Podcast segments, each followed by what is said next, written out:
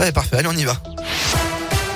Et on débute avec un rapide coup d'œil sur le trafic. Bientôt la fin des congés pour les élèves de la zone C. Les vacanciers seront encore nombreux ce week-end sur les routes de la région. Ce sera orange samedi dans les deux sens. Mieux vaut éviter les axes qui mènent aux stations de ski. À la une de l'actu, Emmanuel Macron va prendre la parole à 20h ce soir. Une allocution solennelle consacrée à la guerre en Ukraine selon l'Elysée. Le chef de l'État devrait évoquer la situation sur place et les conséquences pour la France.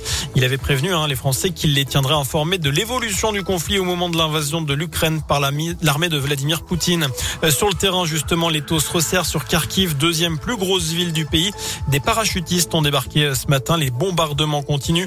18 morts ont été recensés hier, 4 aujourd'hui. L'armée russe affirme avoir conquis la ville de Kherson au sud du pays, près de la Crimée.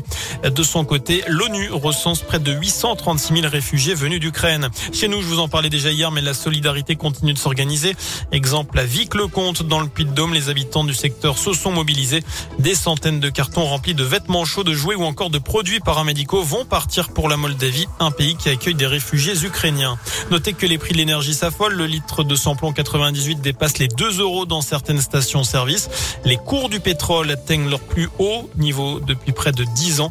record historique aussi pour le prix du gaz naturel. Et puis, euh, notez que c'est le dernier jour, rien à voir, mais pour s'inscrire en ligne sur les listes électorales pour la prochaine présidentielle, une présidentielle évidemment perturbée également par ce conflit en Ukraine. Vous avez jusqu'à vendredi pour que votre mairie reçoive votre formulaire papier. Alors, est-ce que vous êtes inscrit, vous, sur les listes électorales? C'est la question du jour sur radioscoop.com. Vous avez jusqu'à 19h pour répondre sur notre site internet. En parlant de présidentielle, Christiane Taubira jette l'éponge. Investie par la primaire populaire fin janvier, elle a recueilli moins de 200 parrainages sur les 500 nécessaires pour se présenter à l'élection. Dans le reste de l'actu, Yvan Colonna entre la vie et la mort. Il a été transporté à l'hôpital ce mercredi dans un état grave, euh, condamné à la prison à perpétuité pour l'assassinat du préfet Claude Erignac. En 98, il aurait été agressé à main nue par un détenu à Arles, un autre détenu djihadiste de 36 ans. Yvan Colonna est âgé, lui, de 61 ans.